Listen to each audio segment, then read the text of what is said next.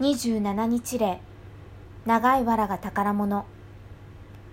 この日メイは地面の中から偶然長い藁を見つけた。こんなものを見たことがなかったメイはとてつもなく嬉しくて一人で走り出した。こんな奇跡がなければ長いもので遊ぶなんてヒナたちは一生できないのだ。単調な傾斜の中にはヒナの好奇心を満たせるようなものは何も与えられなかった。しかし、すごいものを見つけたメイは、今日だけ幸せだった。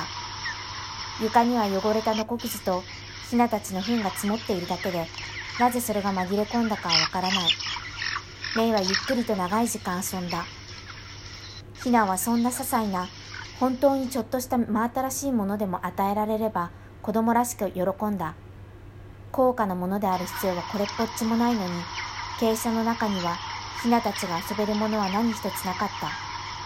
ブロイラーのエンリッチメントなど、ここの人間は気にもせず、メイたちを肉として太らせることしか関心はなかった。ヒナたちは安楽死すらもさせてもらえない運命だった。弱ったヒナは糞だらけの床の上で死ぬのを待つ。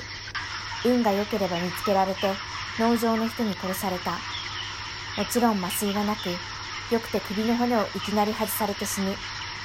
それでもヒナは顔を歪め、くちばしをパクパクさせ、もがいて言った。体重 1270g。弱ったヒナの殺し方。